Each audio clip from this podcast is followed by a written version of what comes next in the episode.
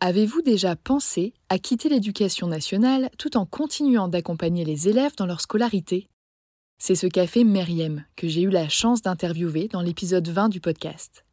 Après avoir enseigné la physique-chimie pendant 10 ans, elle a choisi de devenir COSI, conseillère d'orientation scolaire indépendante. En France, ce sont les psychologues de l'éducation nationale qui sont en charge de l'orientation des jeunes. Et on compte environ un psy-EN pour 1500 élèves. Face à ce constat alarmant et à une demande grandissante, Myriam a créé une formation clé en main pour transmettre ses connaissances et ses outils à celles et ceux qui, comme elle, souhaiteraient devenir COSI. Si je vous en parle aujourd'hui, c'est parce que la huitième session de sa formation débute en septembre prochain. Au programme, sept séances de 4 heures de classe virtuelle, durant lesquelles vous bénéficierez d'un enseignement pratique et concret, d'une communauté en ligne, de supports, de ressources et de méthodologies de conférences mensuelles et d'un suivi post-formation trimestriel. Pour faciliter votre organisation, Myriam a mis en place trois groupes de 12 personnes, deux en semaine, un le week-end. À vous de choisir celui qui s'intégrera le mieux à votre quotidien. Ces trois dernières années, Myriam a permis à près de 200 personnes de devenir COSI.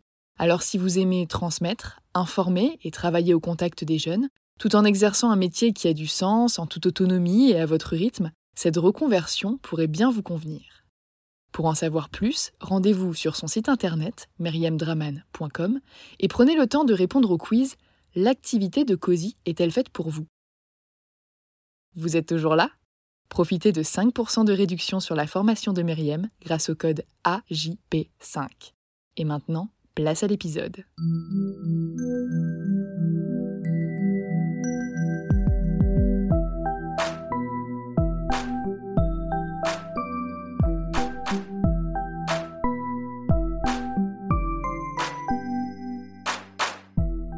Bonjour et bienvenue sur Avant j'étais prof, le podcast des enseignantes et enseignants qui ont osé la reconversion. Je m'appelle Florence, j'ai été professeure des écoles pendant 6 ans et je travaille maintenant à mon compte en tant que rédactrice web SEO.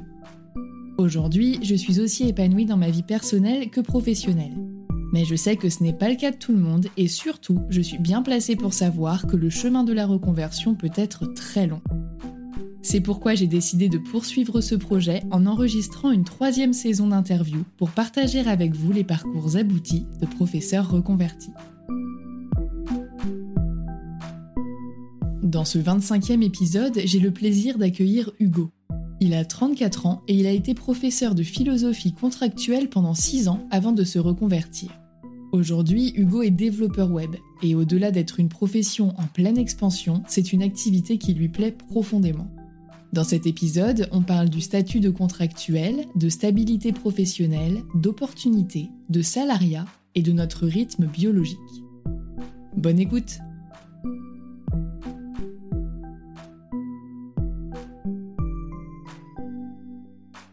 Bonjour Hugo. Bonjour.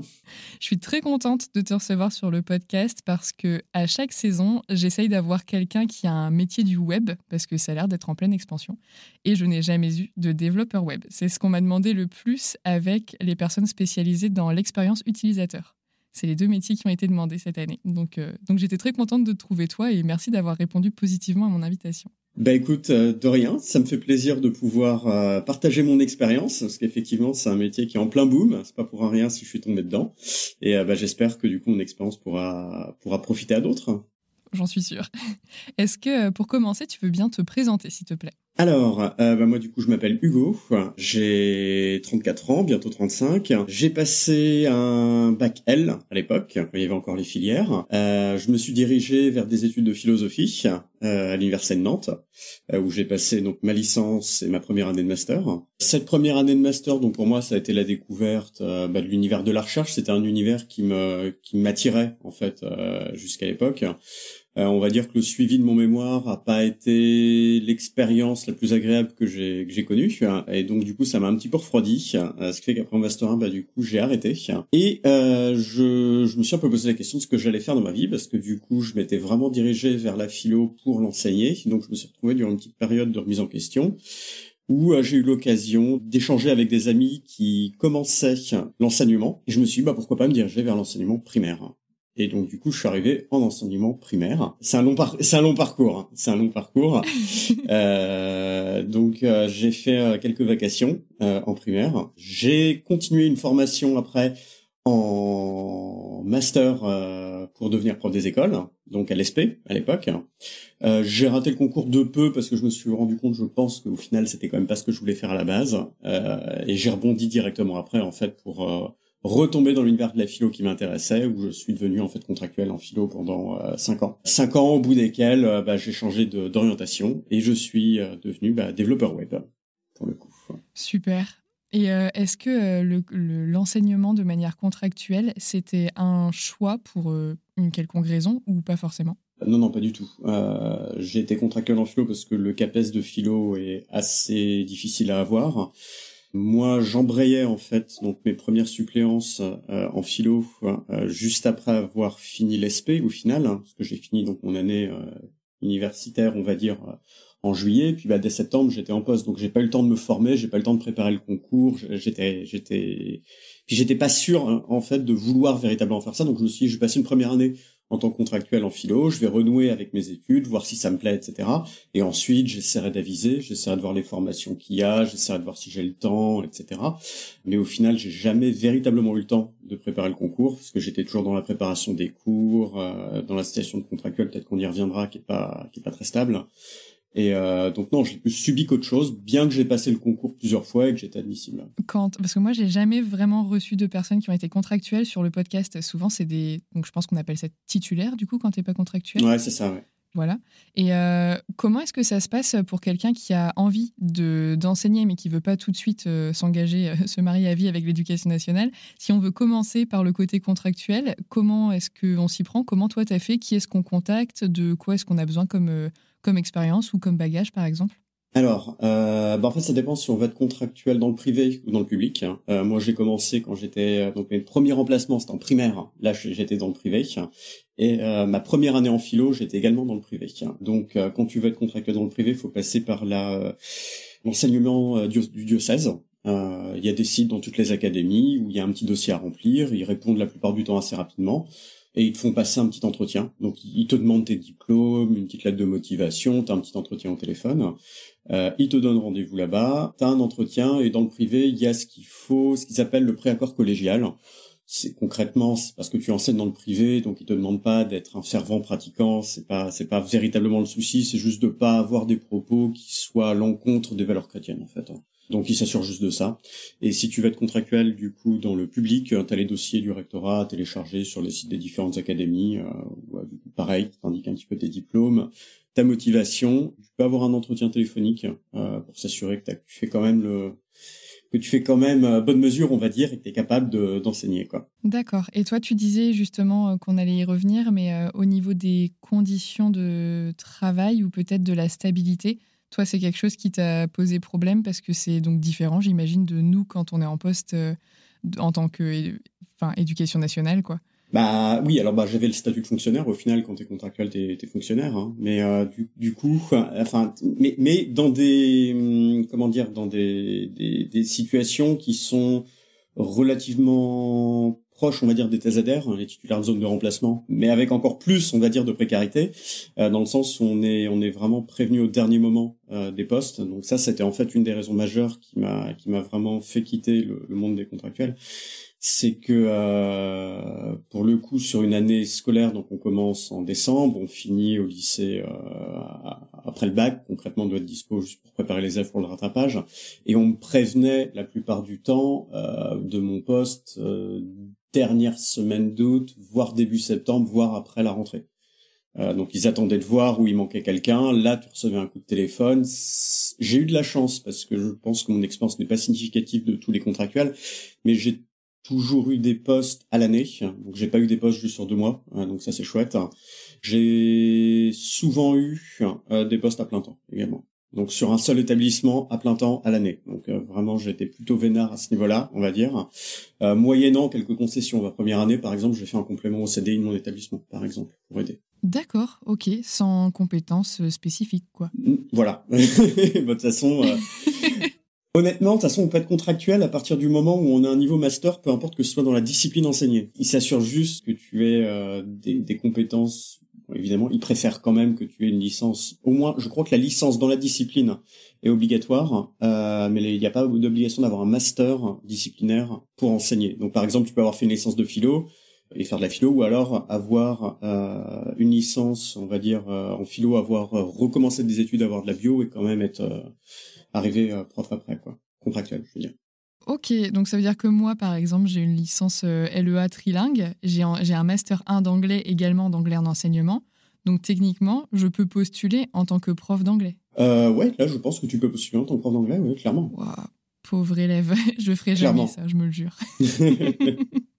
j'ai pas du tout les compétences pour, mais ok, c'est intéressant de voir que le diplôme ou le parcours qu'on a peut euh, vraiment nous aider. En fait, il n'y a pas une très très grosse sélection, du coup, euh, tu n'as pas besoin d'avoir un concours spécifique, mais par contre, du coup, tous les ans, c'est un peu la loterie, euh, voire plus régulièrement quand tu n'as pas un poste à l'année, quoi. Bah c'est ça. moi j'avais pris l'habitude à partir de la réouverture des établissements, on va dire deuxième quinzaine d'août, de commencer à démarcher moi-même en fait les établissements pour connaître les besoins et appeler directement en fait la, le rectorat pour dire bah je sais que j'ai pris contact avec tel établissement, ils savent qu'ils vont qu'il va leur manquer un poste en philo. Voilà, ils sont intéressés potentiellement par mon profil, je vous signale ma présence, mon existence, voilà, essayer de faire quelque chose si c'est possible parce que je suis tombé durant une année UBS, j'ai dit que j'ai fait cinq ans de remplacement mais en réalité j'étais six ans euh, contractuel, dans cette période de six ans, il y a eu une année où j'ai rien eu en fait, on m'a rien proposé du tout. Euh, j'étais en demande euh, et il se trouve que au final j'ai appris l'année d'après donc cette année vide, on va dire, hein, dans l'établissement où je suis arrivé, que eux n'ont pas eu de prof de philo de l'année non plus. Alors que moi, j'étais demandeur. C'est une blague? Non, non, non, c'est pas une blague. Et, pourquoi? Bah parce qu'il n'y a pas eu de correspondance faite entre euh, véritablement les fichiers du rectorat et les demandes des contractuels. Donc je te parle, ça, remonte à euh, peut-être 5, euh, 6 ans, moins 6 ans. Mais j'espère que ça a changé, que ça s'est un petit peu perfectionné. Mais on était à une époque où c'était quand même laborieux, très laborieux. Et toi, contrairement à une personne qui va être remplaçante en tant que titulaire, admettons, euh, moi, si, j'étais remplaçante, enfin, quand j'étais remplaçante, parfois je n'avais pas de poste, mais j'étais quand même payée. Toi, cette année-là où tu n'as pas eu de poste, du coup, tu étais quand même payée ou pas?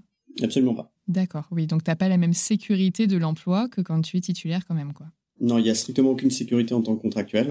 On est payé sur les heures qu'on fait. Euh, moi, vu que je faisais des années complètes, j'avais mes vacances d'été qui étaient rémunérées qui était comprise, je crois. Euh, J'espère que je dis pas de bêtises. Il me semble que mes vacances d'été étaient rémunérées. Mais par contre, si tu fais genre une demi-année ou si tu fais trois quarts d'une année, je suis pas sûr. Je, encore une fois, je n'ai pas été dans la situation, donc je suis pas sûr à 100%. Mais il me semble que les vacances d'été, par exemple, ne sont pas, pas indemnisées. D'accord, mais t'es pas payé plus cher les autres mois pour autant? Ah non, ah non, absolument pas. Absolument pas. non, non, la situation est vraiment pas, pas très, très confortable. C'est le moins qu'on puisse dire. D'accord. Et euh, qu'est-ce qui t'a plu quand même pour rester 5 euh, ou 6 ans euh, dans l'enseignement? Qu'est-ce qui t'a plu dans l'enseignement de la philo? Bah déjà c'était la discipline que j'aimais et c'est pour ça que je me suis dirigé dedans après après mon bac. Donc la possibilité enfin la possibilité la ouais la, avoir la latitude on va dire de continuer à faire de la philo et de l'enseigner c'était véritablement véritablement pardon mon objectif à la base. Donc c'est quelque chose qui m'a plu. Euh, mine de rien, globalement, le rapport avec les élèves était, était quand même plutôt dans l'ensemble sympa. Euh, on dit que la philo, ouais, ça va pas intéresser les jeunes, etc. Bon, euh, la, manière dont je présentais mes cours, en tout cas, j'ai toujours réussi à capter l'attention de la plupart des élèves de la classe. Je dis pas qu'il y avait forcément toujours les efforts faits derrière pour travailler la matière, mais en tout cas, en classe, la plupart du temps, ça se passait quand même relativement bien. On voyait la lueur un petit peu s'éveiller dans les dans les yeux des, des élèves quand on leur faisait réaliser quelque chose, euh, quand on leur parlait de société de consommation, euh, quand on faisait un petit cours sur Descartes, qu'il n'y avait pas autant de certitudes qu'on croyait, des choses comme ça. Et ça, c'était hyper gratifiant parce que du coup, on avait euh, on avait des discussions des fois un petit peu en dehors des cours.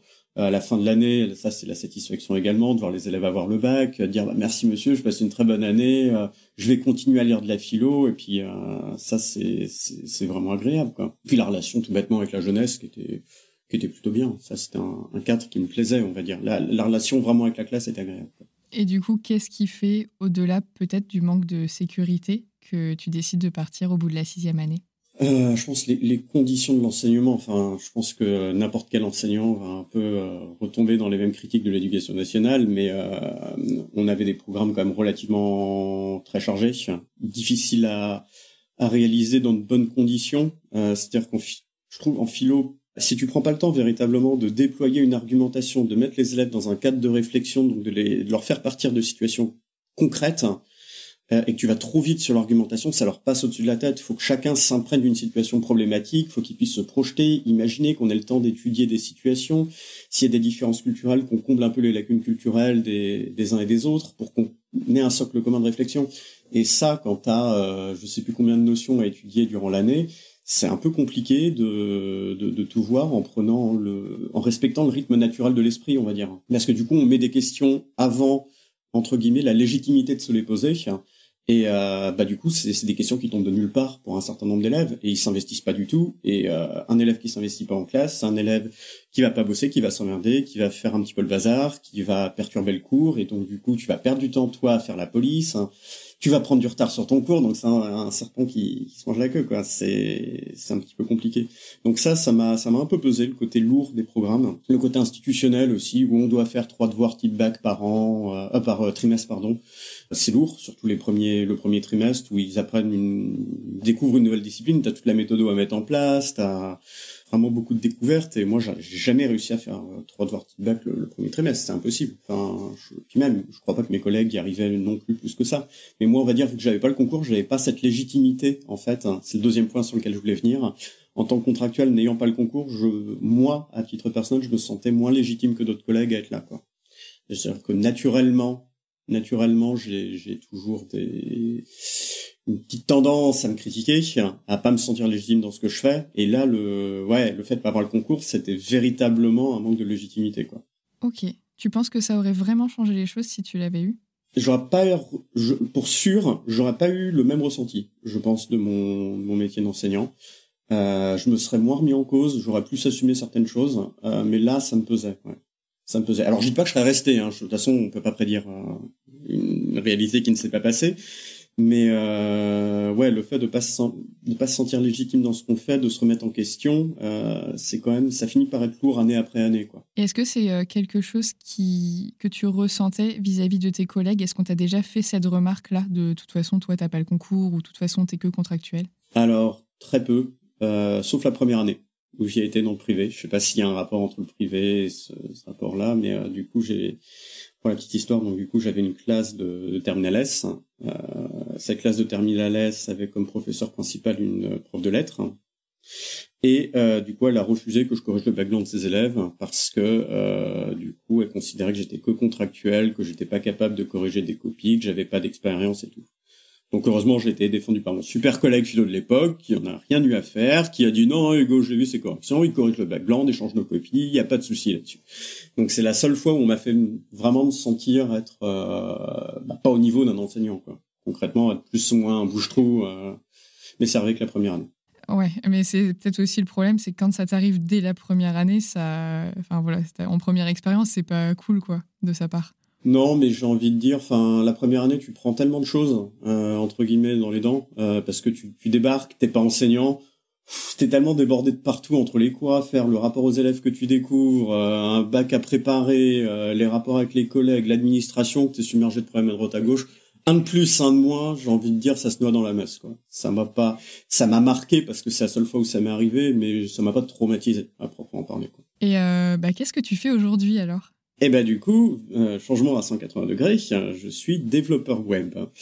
Euh, C'est-à-dire que donc j'ai bifurqué en novembre 2019 j'ai arrêté donc euh, mes remplacements quasiment au début d'année puisque c'était en novembre, ouais, j'ai dû faire deux mois où j'ai intégré une formation en fait euh, au Mans, parce que j'habite au Mans, de développeur web qui s'est ouverte, enfin qui s'était ouverte, euh, qui était en partenariat avec la Chambre du commerce et de l'industrie de notre région et le CNAM, le Conservatoire national des arts et des métiers, qui ont décidé en fait de faire une formation commune pour valoriser un petit peu le les compétences numériques pour essayer de, bah, de, faire monter la région, on va dire, en compétences numériques. Et donc, ils ont ouvert cette école-là. Vu que le web, de toute façon, euh, c'est une euh, un domaine qui est en plein essor en ce moment, euh, voilà, je pense qu'ils se sont dit, on peut pas passer à côté. Donc, j'ai intégré cette formation-là. Ça a été deux ans de formation, à peu près, en alternance. Donc ça c'est très important. alternance qui a débuté très vite, trois mois après le début des cours, on est en alternance, où on est resté un an et demi en alternance. Donc ça a vraiment été apprentissage sur le terrain plus qu'autre chose. Donc ça, c'était chouette. Hein. Euh, et du coup, j'ai été embauché dans ma boîte après mon alternance hein, euh, en août dernier. Et là, je viens de changer de boîte. Donc du coup, depuis début juin, là, il y a un petit mois, j'ai trouvé mon deuxième emploi en tant que développeur web. Ok, et euh, je fais juste un saut dans le passé parce que comme tu étais contractuel, ça, ça se passe peut-être pas de la même façon que ce que j'ai l'habitude d'entendre. Pour partir, tu as dit j'ai arrêté mes remplacements. Est-ce que tu as dû démissionner ou faire une demande quelconque ou alors j'ai envie de dire c'est peut-être le seul avantage je pense qu'on a à être contractuel, euh, c'est qu'on peut dire au revoir n'importe quand quoi. Et psychologiquement et euh, juridiquement parlant, euh, on doit rien à l'éducation nationale. Concrètement, euh, moi ma stabilité elle m'allait pas, hein, je, je, je l'ai dit. donc du coup, j'ai simplement un petit peu négocié la période de transition parce que je devais passer des tests hein, psychométriques, hein, ce qu'ils appellent une piscine également, c'est du travail en équipe pour une sélection parmi les candidats. Et ça, ça a dû un petit peu bouffer sur mon temps de cours. Euh, sachant que j'étais qu'à mi-temps de toute façon sur cette dernière année, donc j'ai réussi à caser ces trucs sur des créneaux de livres.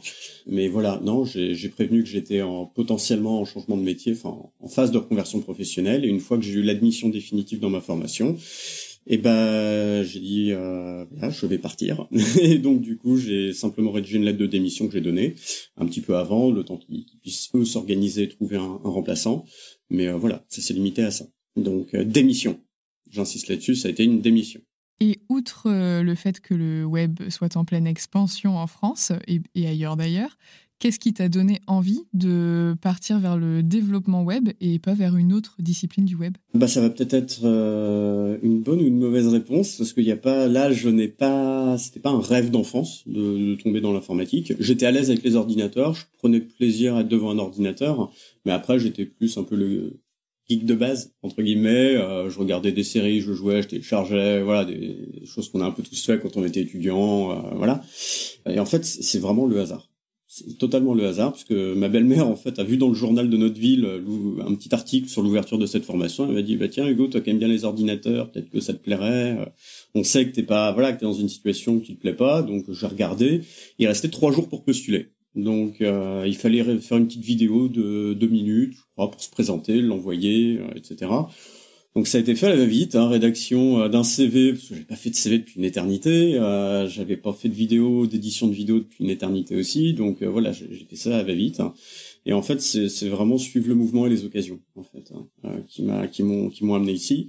Et il s'est trouvé que ça m'a plu. Alors hasard ou pas, c'est pas totalement du hasard, parce que je savais que c'était un domaine qui dans l'ensemble me plaisait. J'avais des réticences à l'envisager sérieusement parce que j'avais un pour moi dans ma tête, pas un bagage scientifique et fallait un bagage scientifique dans ma tête pour faire de l'informatique.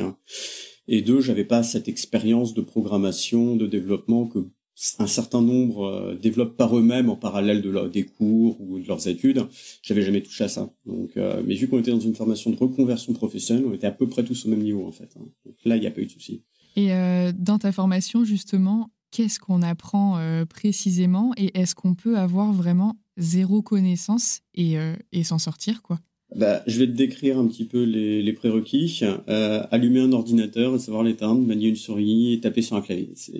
Voilà. ouvrir une page internet, ça peut être cool aussi. Non, non, franchement, ils reprennent les bases, les bases, les bases, les bases.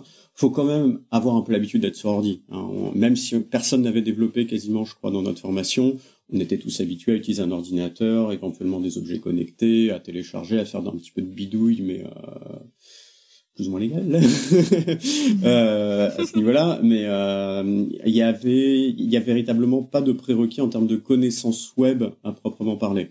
Donc, euh, pour dire, là, on, venait vraiment de contextes professionnels très différents. Moi, j'étais prof de philo, j'étais collègue avec un gendarme, il y avait une coiffeuse, il y avait un ancien ambulancier, euh, il y avait un graphiste, donc lui, il était un petit peu dans le monde des ordinateurs, mais il ne programmait pas à proprement parler. Donc, euh, voilà, des univers extrêmement différents, quoi. Bah, du coup, c'est ça qui fait l'intérêt, je trouve, de ce genre de reconversion professionnelle, c'est qu'on est plein à avoir des compétences très différentes, hein, des expériences complémentaires euh, et du coup on a nous on a tous gardé contact après quoi. C'est qu'on s'est vraiment bien entendu quoi. Et on était là par choix donc on, en voulait aussi un peu quoi. Euh, donc la formation en fait ça a été trois mois euh, de ce qu'ils appellent de préparation opérationnelle à l'emploi. Donc c'est trois mois de cours. Trois mois de cours là purement et simplement. On voit les, les bases du fonctionnement d'Internet, comment créer une page web en HTML avec du CSS, donc pour mettre en forme un petit peu une page web les bases de l'algorithmie et du JavaScript, qui sont les trois langages web en fait euh, qui sont utilisés euh, en majorité, ne serait-ce que pour pouvoir un petit peu se débrouiller, on va dire, euh, les premières semaines où on va arriver en entreprise, parce que ça arrive très vite, hein, trois mois de cours puis entreprise. Il y a quand même des choses à voir. En trois mois, clairement, on n'est pas opérationnel, mais c'est une préparation. Donc en fait, l'état, c'est de donner des bases pour qu'ensuite en entreprise, on puisse commencer à apprendre par nous-mêmes, essayer d'aider du mieux qu'on peut l'entreprise au tout début, quoi. Mais le véritable apprentissage est censé se faire durant la période après l'apprentissage, où on est, dans ma formation, était sur un rythme de à peu près deux semaines d'apprentissage pour une semaine de cours. Et du coup, toi, j'imagine que ça t'a plu d'avoir un côté mise en pratique euh, assez rapide plutôt que de rester un an entier dans une classe. Euh? Bah clairement, et en plus ça m'a arrangé pour l'expérience euh, et la valorisation à dire sur le marché du travail parce que ce qu'ils recherchent, il y a des diplômes effectivement, et c'est surtout l'expérience en fait. Hein. Et du coup, le fait d'avoir dès le début, pour moi, trois mois sur deux ans, c'est quasiment le début. Dès le début, une expérience sur le terrain. On le sait très bien quand on est prof, on est préparé théoriquement à l'UFM ou dans nos formations. Quand on arrive en classe, c'est totalement autre chose. Quoi. Euh, t'apprends sur le terrain, t'apprends vraiment sur le terrain. Donc c'est exactement la même chose dans, le milieu des entreprises au final. Hein. T'es préparé pour certains éléments théoriques, mais de fait ça fonctionne jamais comme c'était prévu. Quoi. Donc euh, t'es toujours à gérer des trucs que t'avais jamais anticipés. Et voilà, bof. Donc du coup j'ai retrouvé un peu mes marques de contractuel où je suis balancé dans un endroit où j'étais pas prêt, donc j'ai pas été vraiment surpris. Mais euh, il y, a, y, a, beaucoup à apprendre. Il y a beaucoup à apprendre. Et comment tu décrirais de manière simple pour que tout le monde le comprenne le métier de développeur web?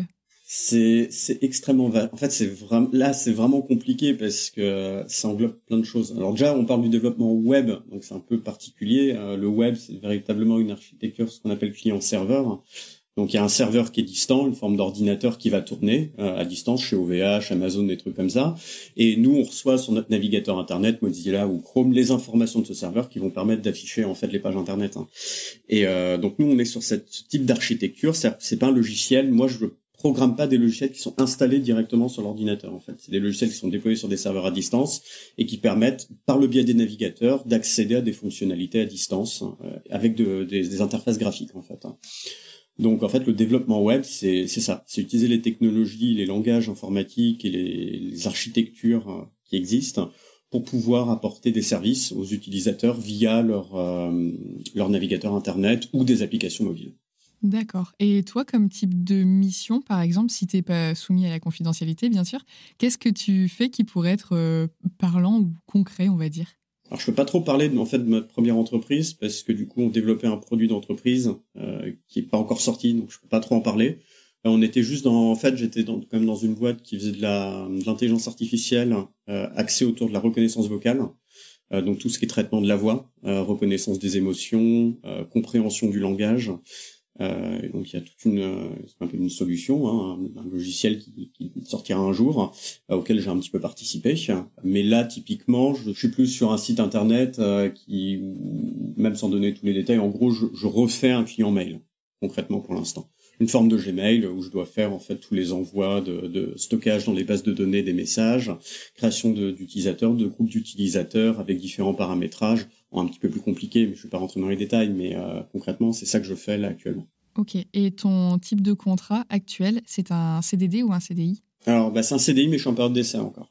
D'accord. Mais euh, ton premier contrat que tu avais avant, c'était aussi un CDI Bah oui, parce que j'ai été repris dans la boîte où j'étais en apprentissage, donc directement, mon patron m'a dit, on zappe la partie, la partie euh, période d'essai, quoi. Je, te prends directement. Euh, je t'ai accompagné pendant un an et demi, donc voilà, c'est chouette. C'est l'avantage.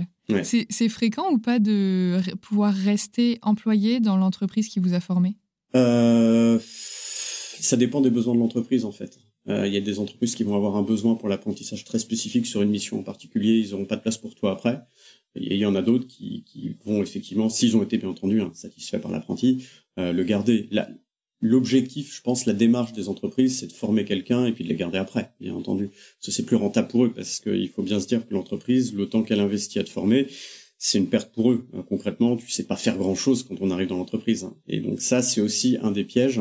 Et euh, c'est quelque chose contre lequel j'aimerais bien prévenir ceux qui potentiellement voudraient faire une formation dans le web et une formation a priori en en apprentissage, c'est que les entreprises elles ont des besoins, elles proposent des contrats d'apprentissage.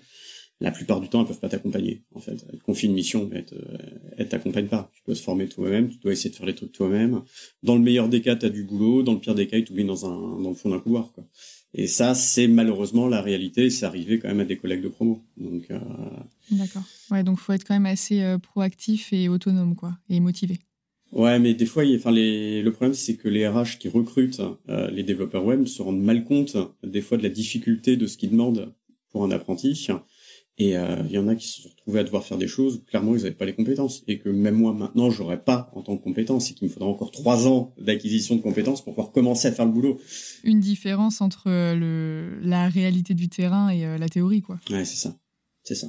On, connaît ça. Ouais, ouais, mais je trouve que là, dans le développement web, il y, a un côté très technique, on va dire, euh, où clairement, quand tu n'as pas les compétences, tu fais rien. C'est-à-dire, tu fais pas un pas. Tu, tu ne peux pas broder. ouais, oui, ça ne s'invente pas, quoi. Non. Et euh, quand tu étais en formation, comme tu étais en alternance, tu étais rémunéré pendant ces deux années? Alors oui, ça, ça a été bah, la raison aussi de mon départ, c'est que du coup, j'ai pas perdu d'argent, euh, même en démissionnant, euh, puisque l'intégralité de ma formation était prise en charge. Et il y a eu une aide en fait du Pôle Emploi pour les trois premiers mois de préparation opérationnelle à l'emploi. Le Pôle Emploi a intégralement financé les trois premiers mois. Euh, c'est un contrat avec euh, notre formation. Et ensuite, l'apprentissage, bah, c'est le patron qui paye ta formation en fait. Une part, il paye ton salaire, mais aussi euh, la formation en parallèle. Ok, et c'est rémunéré à peu près à quelle hauteur un contrat d'apprentissage? Ça dépend de ton âge, parce que en fait, les contrats d'apprentissage dépendent de, de ton de, bah, de ton âge en fait. Je sais plus exactement les créneaux. Moi, vu que j'avais plus de, de 30 ans, j'étais sur un créneau un peu supérieur. Euh, et bah concrètement, j'avais 1000 300, je crois, 1300 et quelques par mois, net. D'accord. Et après, par contre, au moment où tu signes ton contrat euh, en tant que salarié, quoi, ton CDI, là, ton salaire, j'imagine, augmente en même temps? Dans ma première entreprise, il n'a pas augmenté parce que c'était une start-up et il n'avait pas les moyens de payer plus. Euh, donc, euh, moi, j'ai pris sur moi, je me suis dit, bon, le temps que ça, voilà, que l'entreprise monte un petit peu, j'accepte d'être payé la même chose, sans perte, mais la même chose.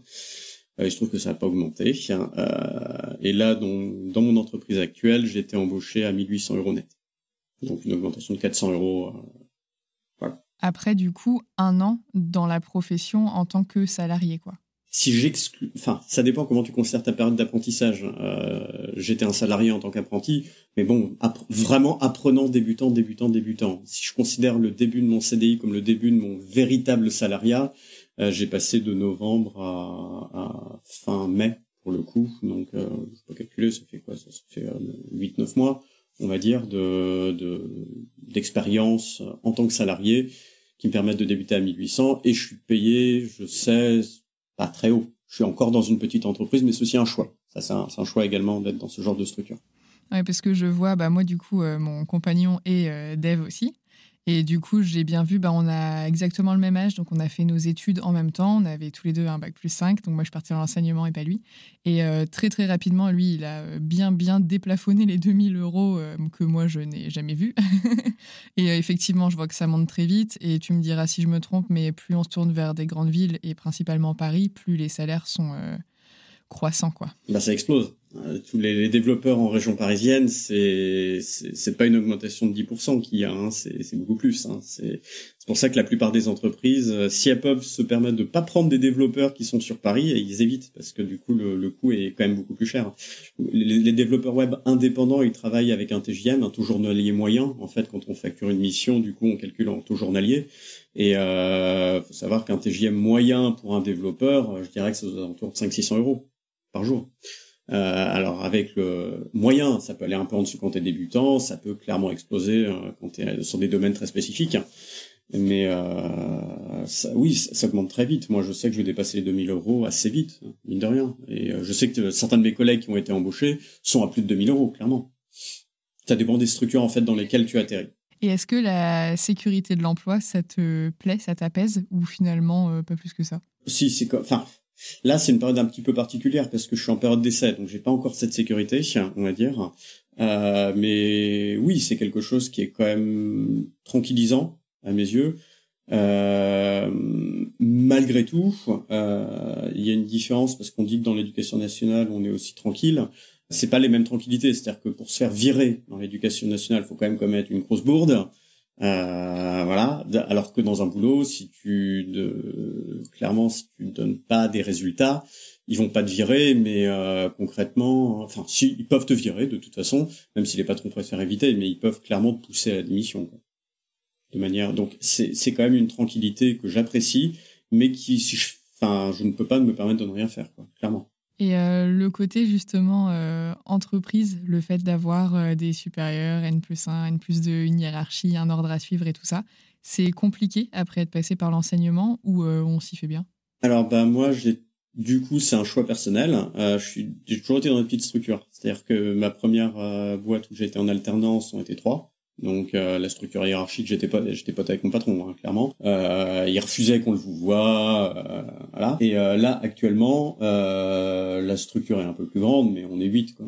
Huit et on bosse dans un studio. Donc fondamentalement, le patron il a un an de plus que moi, on a les mêmes centres d'intérêt on se tutoie. Il y a, je suis pas dans une structure où on a euh, x euh, x intermédiaires pour arriver au patron, quoi. Euh, clairement, voilà, on est on est plus dans une ambiance un peu déconne, un peu tous sur un même pied d'égalité. Faut juste produire, il faut qu'on soit efficace, il faut qu'on suive quand même une certaine directive, mais c'est un cadre que je considère sain, encore sain, ouais, pour une entreprise. Donc j'ai pas, je voulais pas euh, atterrir directement et c'est pas quelque chose qui m'attire pour l'instant d'être dans une grande structure euh, où on se noie dans la bureaucratie, on se noie dans la hiérarchie et dans les rapports hiérarchiques et tout quoi.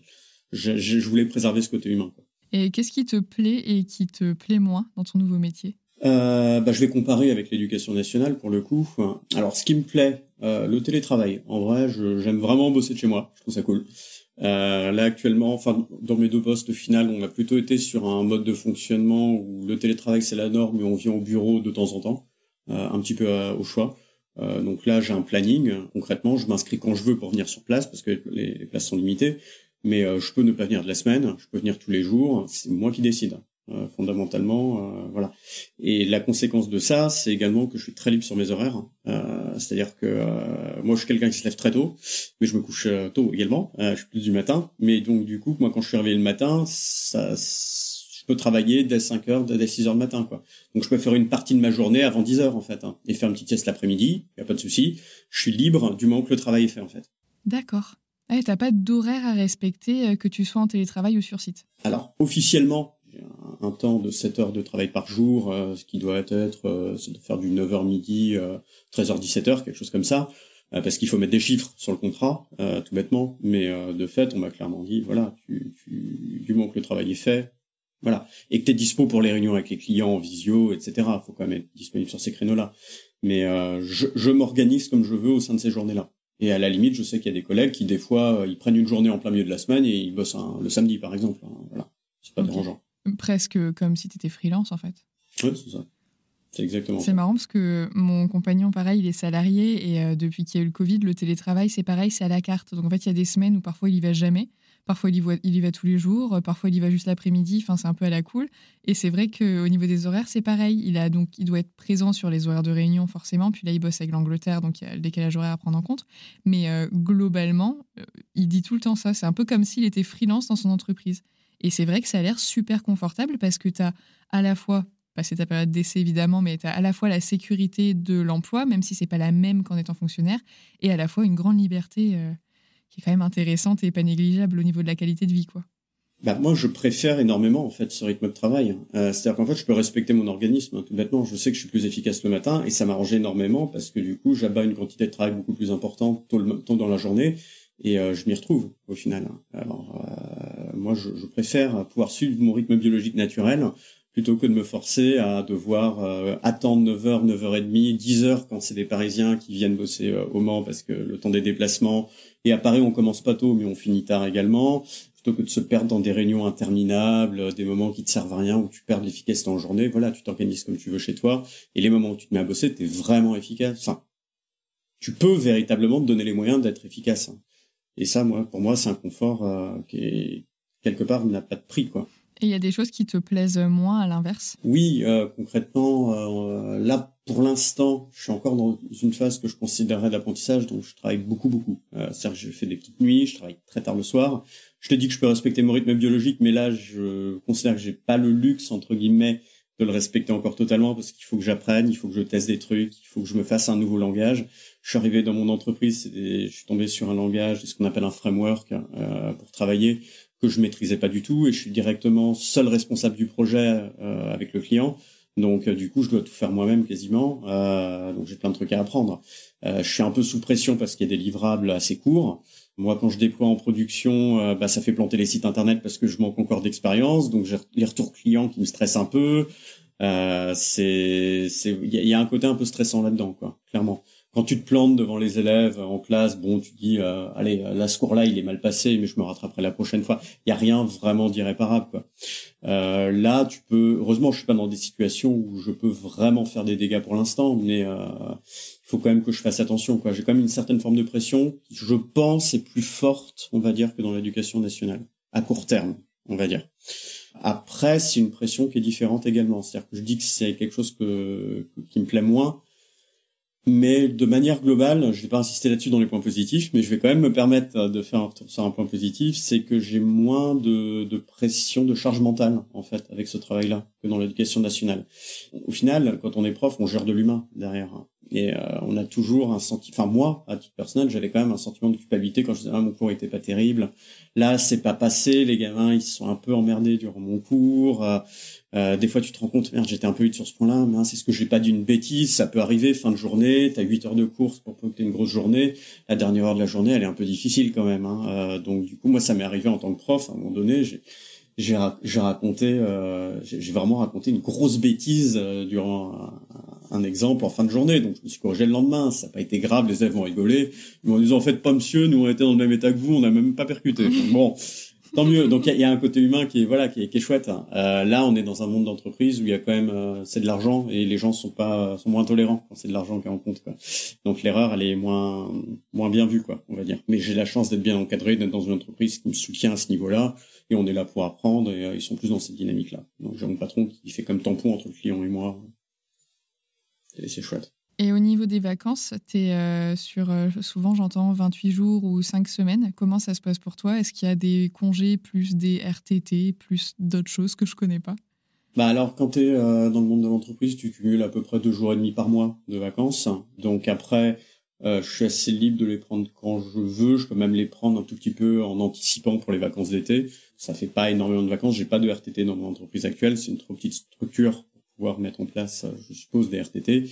Euh, j'ai pas de ticket resto, j'ai pas trop d'avantages autour, mais euh, donc du coup là, je sais que cet été, par exemple là, je vais partir en Bretagne dans pas longtemps, euh, mais je pars en Bretagne en télétravail. C'est-à-dire que je me je pose juste mon jour de congé pour le déplacement, euh, mais je vais bosser en journée, puis je profiterai de la plage le soir, quoi, ou le week-end. Mais euh, les vacances, non, bah, on en a pas des, on en a moins, on va dire, dans l'éducation nationale.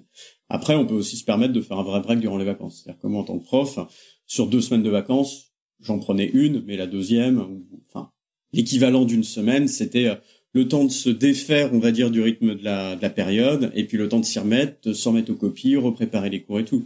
Donc on sait très bien que quand on est prof, euh, deux semaines de vacances, c'est pas deux semaines à rien faire, quoi. Enfin, c'est rare. Des fois, on arrive à se ménager ça, mais c'est quand même relativement rare dans l'année d'arriver à deux semaines tranquilles, de tranquillité d'esprit. Là, si jamais à un moment donné je me prends deux semaines, je peux me permettre de déconnecter deux semaines en pensant à rien, quoi. Et ça, c'est chouette. Et pour le coup, deux semaines, euh, quand tu déconnectes vraiment, mais même une, ça te paraît mais très très très long. T'as l'impression d'avoir pris un mois de vacances, quoi. C'est très très agréable pour le coup. Ah mais totalement, en fait, c'est vraiment ce break que j'apprécie de pouvoir faire, en fait. Hein.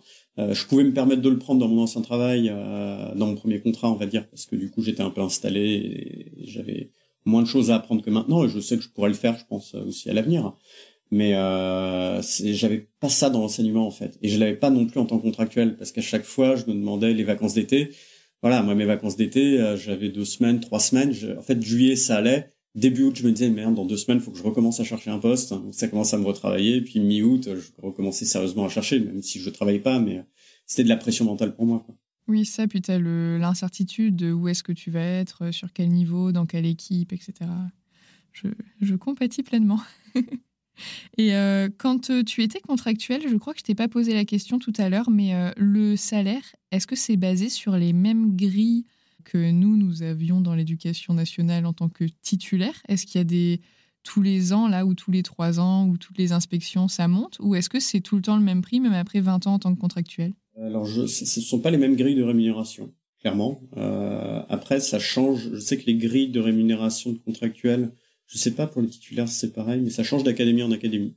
Je l'ai pas payé pareil dans l'académie d'Orléans-Tours que dans l'académie de Nantes, par exemple. Donc euh, je voilà, je sais pas pourquoi, mais euh, j'ai pas touché les mêmes salaires.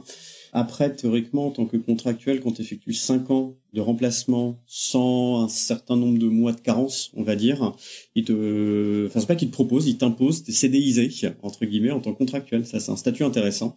C'est que tu deviens un contractuel CDIsé, c'est-à-dire que en fait, tu es réinscrit automatiquement sur les listes à chaque rentrée, en fait. Et euh, même si tu n'ont pas de poste à te proposer, ils te payent quand même. Ah, ça, ça peut être très intéressant.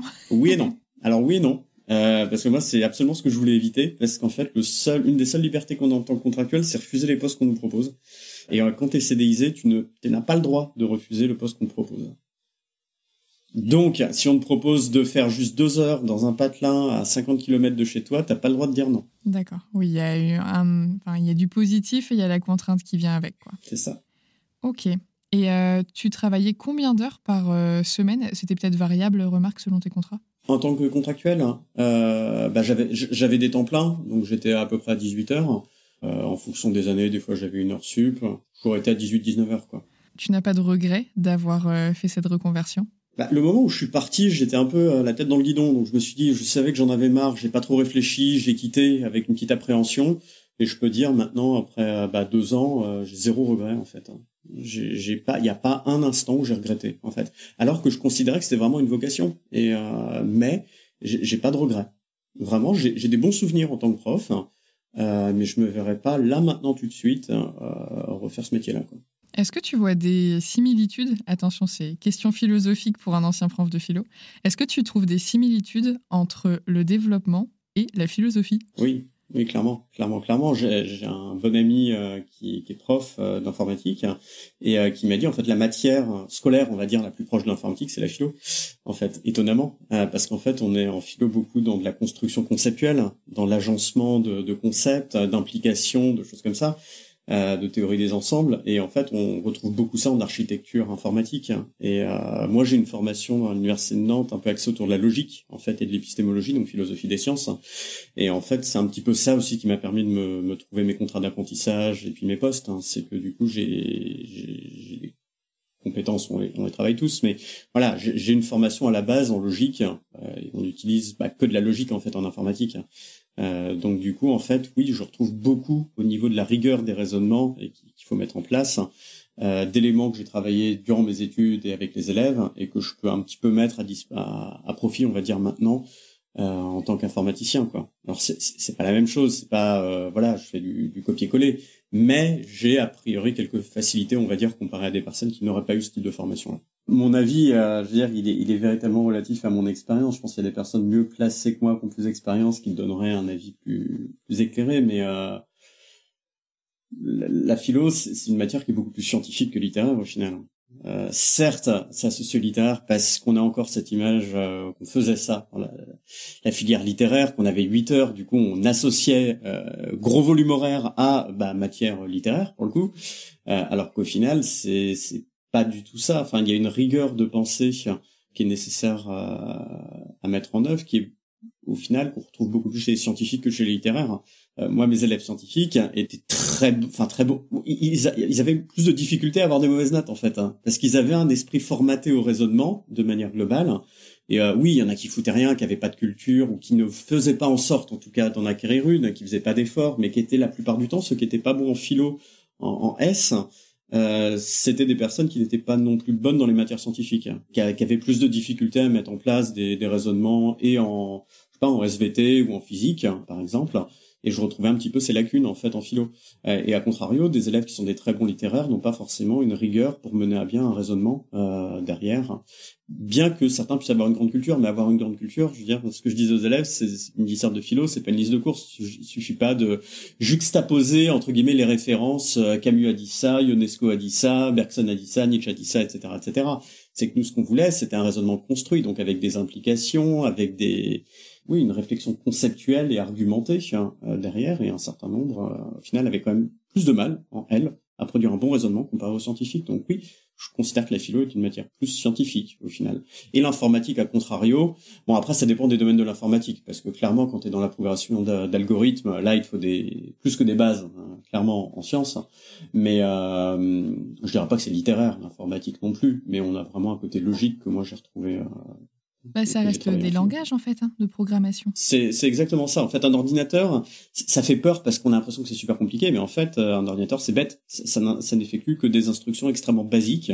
Et ces instructions basiques entre guillemets, qui sont à la base de bah, programmer, enfin programmer, transposer, on va dire, sur les, les microprocesseurs de nos ordinateurs, en fait.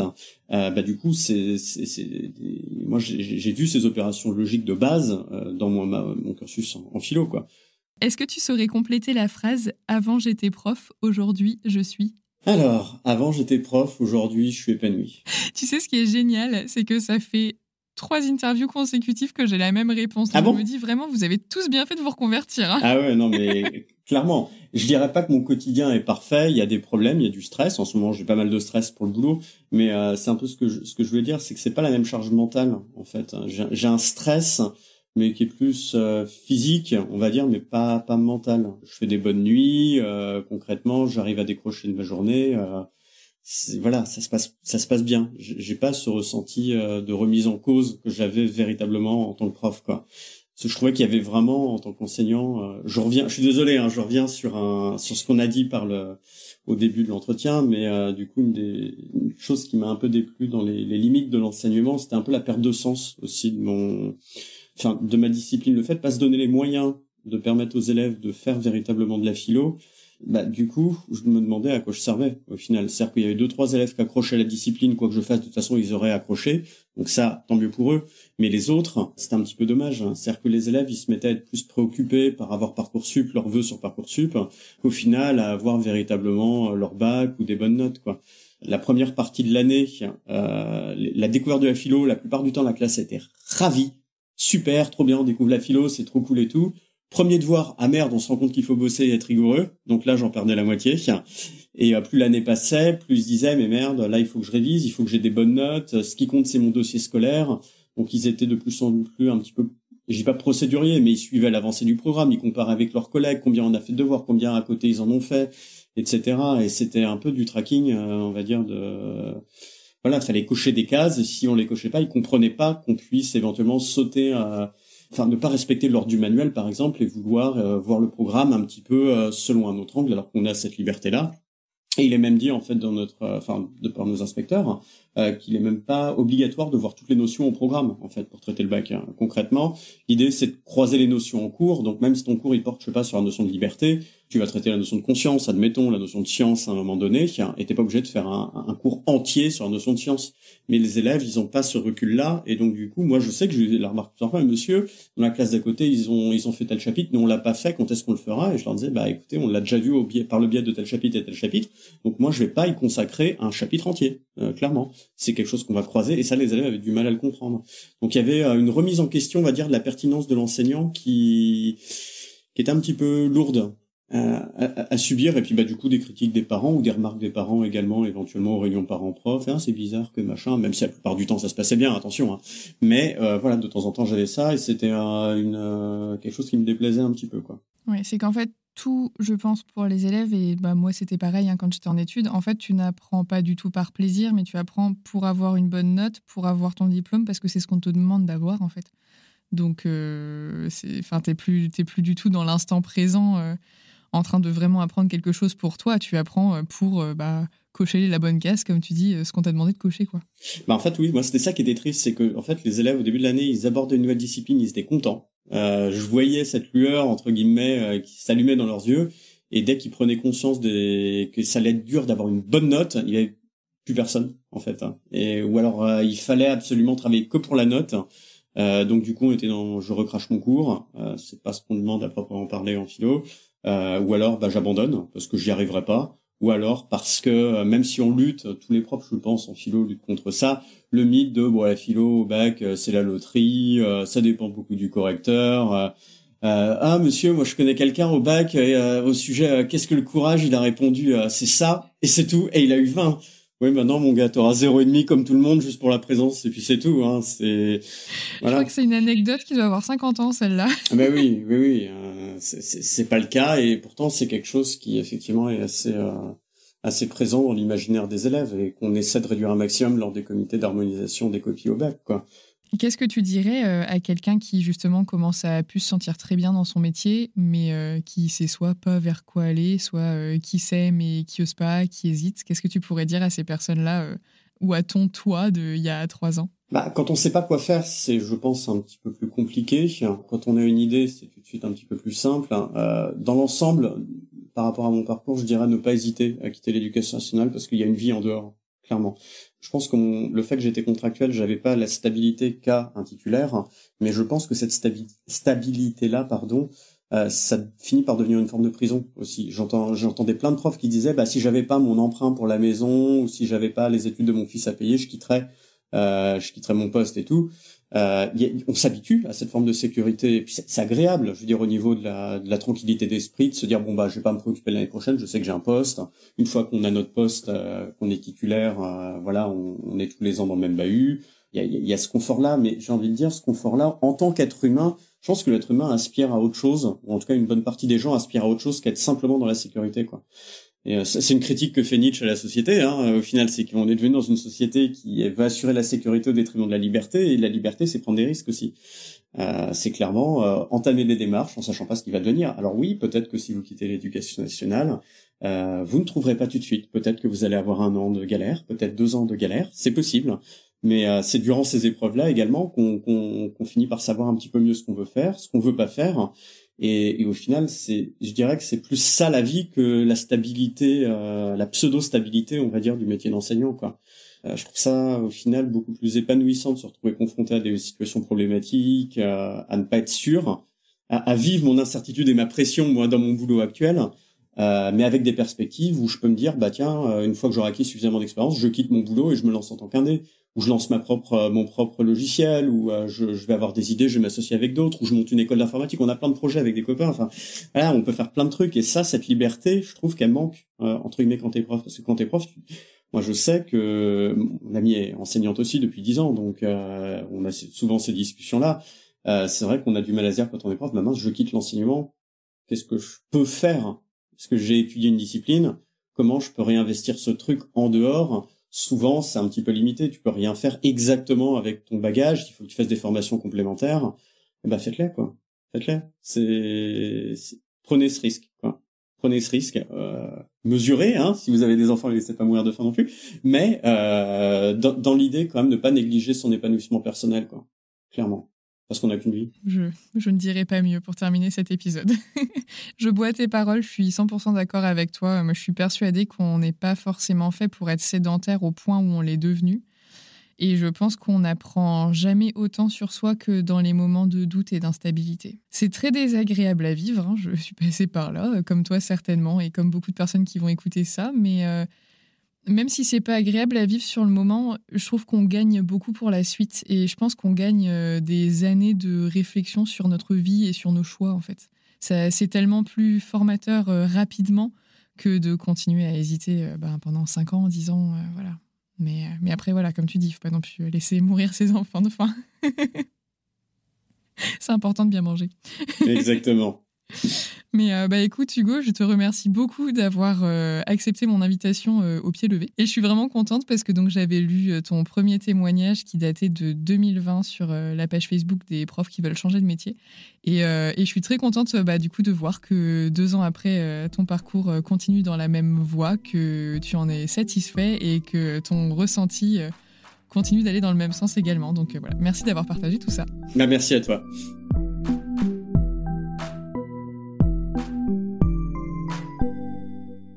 Merci d'avoir écouté cet épisode jusqu'au bout. S'il vous a plu, abonnez-vous pour ne pas rater les prochains épisodes. Pour que le podcast gagne en visibilité, vous pouvez le noter et le commenter sur votre application d'écoute favorite.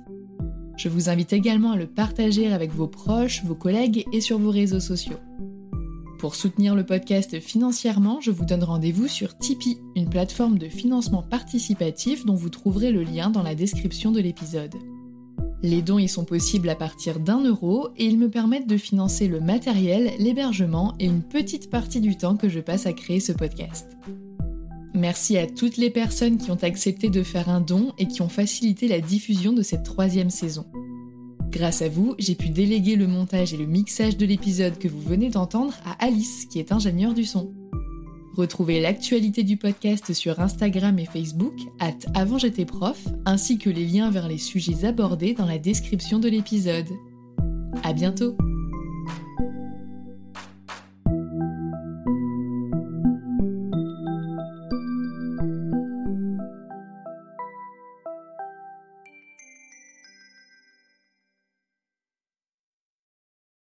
Tu veux créer un podcast mais tu ne sais pas par où commencer Je pense qu'on a ce qu'il te faut. Notre programme 30 jours pour créer ton podcast répond à toutes tes problématiques. La conception de ton projet, le format de ton podcast, les visuels, le titre, l'enregistrement, le matériel, l'hébergeur, le montage, la communication, tout est réuni en un seul endroit pour faciliter le lancement de ton podcast. Mais au fait, nous, c'est qui nous? Moi, c'est Florence, créatrice et hôte du podcast Avant j'étais prof. Et moi, c'est Solène, créatrice et hôte du podcast Friendship. À nous deux, on a publié plus de 140 épisodes et réuni 120 invités à nos micros. Notre aventure podcastique a connu de nombreux rebondissements. L'euphorie du lancement, la solitude, les doutes, la persévérance, la passion et enfin les audiences qui décollent.